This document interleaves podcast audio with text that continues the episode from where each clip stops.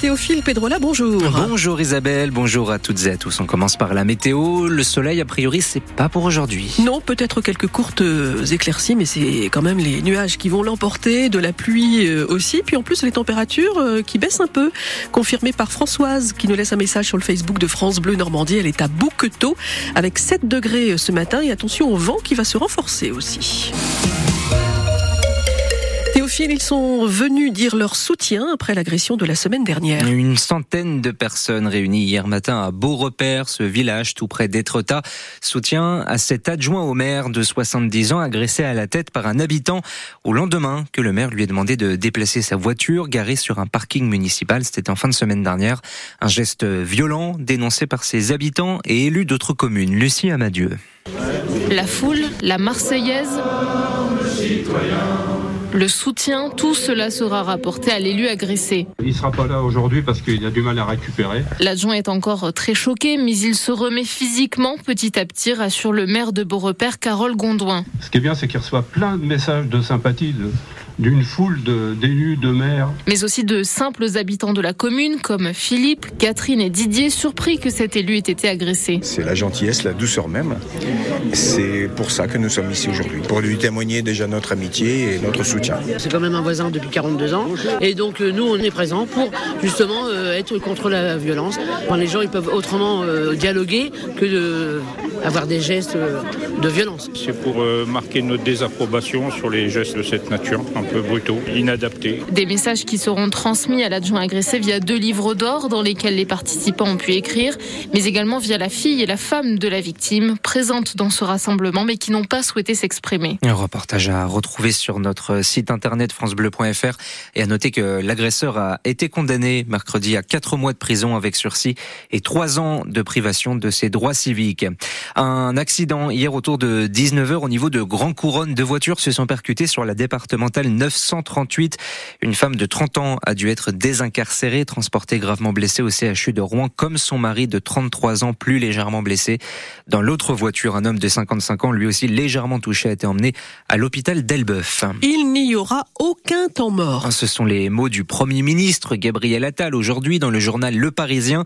Interview dans laquelle le Premier ministre donne son calendrier avec comme priorité un projet de loi sur l'agriculture présenté d'ici trois semaines.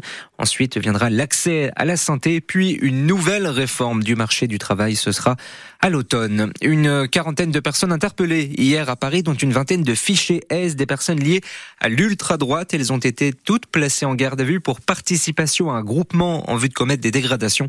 Elles étaient réunies dans un cimetière parisien pour rendre hommage à un écrivain qui avait été fusillé au moment après la guerre pour euh, collaboration. L'hommage national à Robert Badinter aura lieu mercredi midi. Et ce sera place Vendôme en face du ministère de la Justice et non pas aux invalides comme souvent lors des hommages nationaux. Et en attendant, peut-être une entrée au Panthéon est évoquée pour l'instant sans confirmation de l'Élysée. L'hommage aux grands hommes, c'est une tradition qui évolue beaucoup au fil des ans, Timor turc. Historiquement, depuis le transfert des cendres de Napoléon aux invalides, ce sont les militaires qui y sont honorés. Pour un hommage national à une figure civile, on préfère le Panthéon. Mais depuis les attentats du 13 novembre 2015, les invalides abrite de plus en plus régulièrement des hommages aux victimes du terrorisme. C'était encore le cas mercredi dernier pour celle de l'attaque du Hamas du 7 octobre. En dehors de ces circonstances dramatiques, de plus en plus de personnalités politiques, d'intellectuels, de scientifiques et d'artistes reçoivent un hommage national, 18 depuis l'élection d'Emmanuel Macron, qui à plusieurs reprises a prononcé un éloge funèbre en dehors des invalides ou du Panthéon. En juillet dernier, l'hommage à Léon Gauthier, dernier combattant du commando Kiefer s'est déroulé sur la plage de Wistreham. Pour le peintre Pierre Soulages, c'est la cour du Louvre qui avait été choisie. Quant à l'hommage à Gisèle Halimi, il a eu lieu au Palais de justice de Paris.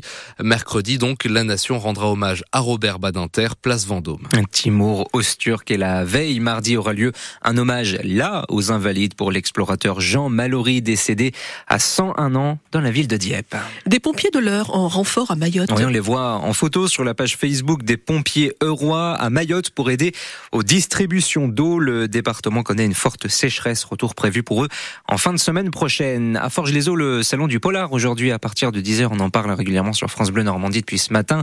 Une quarantaine d'auteurs présents, dont Georges Salinas, l'invité de la matinale de France Bleu Normandie. Vendredi, ancien policier à Elbeuf qui dirige la sécurité de la présidence de la République. Il écrit donc aussi quelques livres. Jusqu'à 17h, il y a aussi plein pour tous à Rouen. Ça se passe à l'entrepôt sur les quais rive droite. Des centaines de, de variétés, plus de 2000 personnes attendues ce week-end. France Bleu 8h05. En foot, rebondir après l'élimination de la Coupe de France. Le HAC retrouve la Ligue 1 cet après-midi après avoir été battu mercredi soir par Strasbourg 3-1 en huitième de finale de la Coupe de France. Le Havre 11e rejoue dans son stade Océane contre Rennes. 9e, un retour, oui, parce que ça fait quatre matchs de suite qu'il joue à l'extérieur, les Havrais. Alors retrouver le vaisseau bleu, bien sûr, ça fait plaisir au coach des Havrais, Luca Elsner. Je pense que les gens vont être euh, heureux de pouvoir euh, se préparer et de venir euh, assister à la rencontre parce que bah, moi, ça me manque de jouer au stade et j'imagine que pour les supporters également, que c'est un moment de plaisir et de bonheur comme enfin ça l'a été je, je, pense sur les sur nos dernières sorties ici. Donc tout faire pour que ça soit de nouveau euh, un moment de fête euh, pour nos supporters, pour tous les gens qui suivent le hack. Euh, et puis c'est un moment aussi important pour les points que nous, qu'il nous reste à prendre dans le championnat. Et, si nous pouvons en, engranger dimanche, bah, ça sera très bienvenu. Le match entre Le Havre et Rennes, ce sera à 13h à suivre avec François Manoury en intégralité. Et ce sera donc dans un stade Océane qui sera encore une fois très bien rempli. À suivre sur France Bleu Normandie. Vous avez aussi suivi hier la victoire des Bleus en rugby, le 15 de France qui s'est imposé en Écosse 20 à 16 pour la deuxième journée du tournoi des Six Nations. QRM n'a pas eu la même réussite, battu hier soir par Bastia 1-0 en Ligue 2. Et ensuite le basket cet après-midi, la LM Évreux accueille Fos-sur-Mer à 15h15.